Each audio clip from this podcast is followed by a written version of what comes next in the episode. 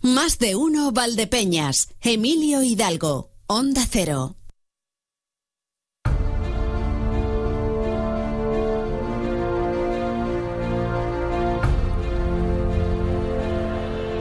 Recordarán ustedes que la pasada semana en el espacio del Historicón no lo pasamos bomba. Bueno, pues hoy a saber, hoy ya vamos, ya una barbaridad. Juan Manuel Palomino, el Historicón, bienvenido, ¿qué tal? Buenos días, Emilio. Hoy va de timos. Va de timos, vale. Porque un timo es un timo. Es un timo. Y no suele sentar bien. Pero hay que reconocer que algunos tienen su gracia. Sobre todo si los engañados caen algo peor que los que engañan. Y algo así se produce en la historia que traemos hoy.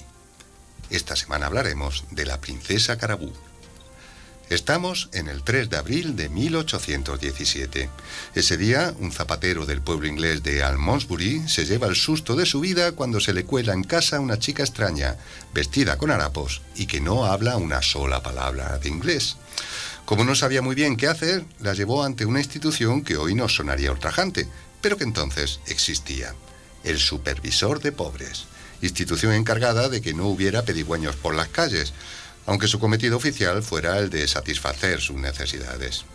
El caso es que este supervisor, incapaz de entender el extraño idioma de la muchacha, la llevó ante el magistrado local, Samuel Gorral. Con la ayuda de su esposa y de un criado de origen griego, Gorral intentó comunicarse con la chica, pero sin éxito. Solo consiguió sacar en claro lo que parecía ser su nombre, Carabú. Aquella noche la dejaron pernoctar allí, antes de acostarse, se arrodilló para rezar una oración a una divinidad llamada Alá Talá y se tumbó en el suelo para dormir hasta que le explicaron para qué servía la cama.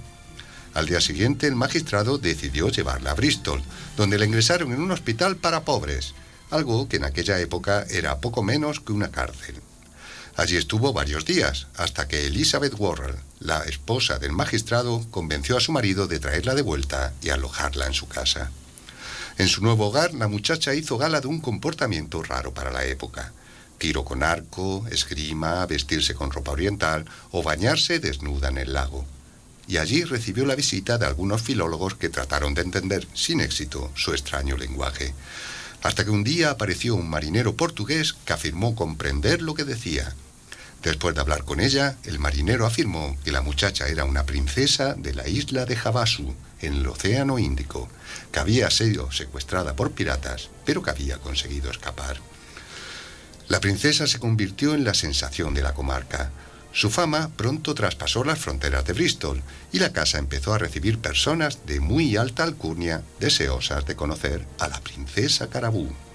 Durante dos meses y medio, ella correspondió a las visitas montándose un espectáculo de princesa oriental, y mientras se dio la gran vida a costa de todo el mundo. Su fama se fue acrecentando y se hizo tan grande que fue su perdición. Y es que un buen día se presentó en la casa del magistrado una tal señora Neal, que regentaba una casa de huéspedes en Bristol. La señora Neal les informó de que la mujer que conocían como Princesa Carabú era en realidad Mary Wilcox, que había estado viviendo en su casa unos meses antes de su súbita aparición en el pueblo. La señora incluso recordaba cómo les hacía reír con su lenguaje inventado. Los Worrell fueron a preguntarle a su huésped qué narices pasaba allí. Y de golpe y porrazo la muchacha pasó a hablar un inglés perfecto, confirmándoles que la historia de la señora Neal era cierta y que ella era hija de un zapatero de Devon. Dijo también que todo era un engaño para vivir a costa de los demás y que el supuesto marinero portugués que decía entenderla, en realidad, era un cómplice suyo. La opinión pública británica se dividió, porque mientras los ricos la consideraban una estafadora que se había aprovechado de la buena voluntad de los Warren, la clase trabajadora la saludaba como una heroína que había burlado al sistema. Para calmar las aguas, los Warren accedieron a la petición de Mary de viajar a Estados Unidos, y la ex princesa Carabú se embarcó rumbo a Filadelfia el 28 de junio de 1817. Allí la recibieron con los brazos abiertos, siguieron llamándola Princesa Carabú y le permitieron seguir con el teatrillo de Princesa Oriental durante una temporada más. Sin embargo, parece que se cansaron pronto de ella, porque a los pocos meses su rastro se perdió. En 1824 regresó a Inglaterra, donde intentó recobrar su fama con actuaciones en Londres, Bath y Bristol. Pero su fama se había desvanecido y las exhibiciones fueron un fracaso igual que lo fueron en su tour por España y Francia unos meses después. A su regreso se instaló definitivamente en Bristol bajo la identidad de Mary Burgess, viuda. Allí conoció a un tal Richard Baker, con el que se casó y tuvo una hija en 1829. Así adoptó el nombre por el que es conocida a día de hoy, Mary Baker. Durante años se ganó la vida con un negocio típico de la época, la venta de sanguijuelas, que en el siglo XIX todavía se utilizaban de manera habitual en medicina. Vivió anónimamente hasta su fallecimiento el 24 de diciembre de 1864. Su vida ha sido objeto de biografías, novelas, musicales e incluso una película. Un timo es un timo y no suele sentar bien, pero hay que reconocer que algunos tienen su gracia, sobre todo si los engañados caen algo peor que los que engañan. Así que procuren caer bien a los demás, pero sobre todo procuren que nadie les estime.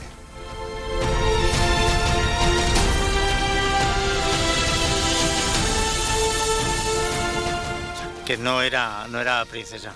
No, ¿verdad? era princesa, no. Y además, eh, al final, al final da, da la cara y vive de chuparle la sangre a otros. Sí, es cierto, sí. Es lo que tiene. Que es una historia muy interesante, pero no es la única que tima en esa historia. Ah, ¿no? Hombre, no. O sea, los filólogos iban a visitarla justo cuando se bañaban en pelota en el lago. Oh, bueno, eso no está recogido, pero en fin, era un poco chocante para la época, hay que reconocerlo, ¿no? Eh, supongo yo que guardarían el debido decoro. Digo, no sé. digo, digo, sí, bueno, pues ya está. Carabú, en realidad era Caradú. Caradú, bra. Muy dura. Qué tía. Pues nada, eh, le- que pases buena semana Igualmente. y que no te timen. Eh, yo procuro que no me timen A nunca. día de hoy es prácticamente imposible. Eh, pero totalmente. Al final te, te timan. Te- to- pero del todo. Pues del todo. Nada. Más de uno Valdepeñas.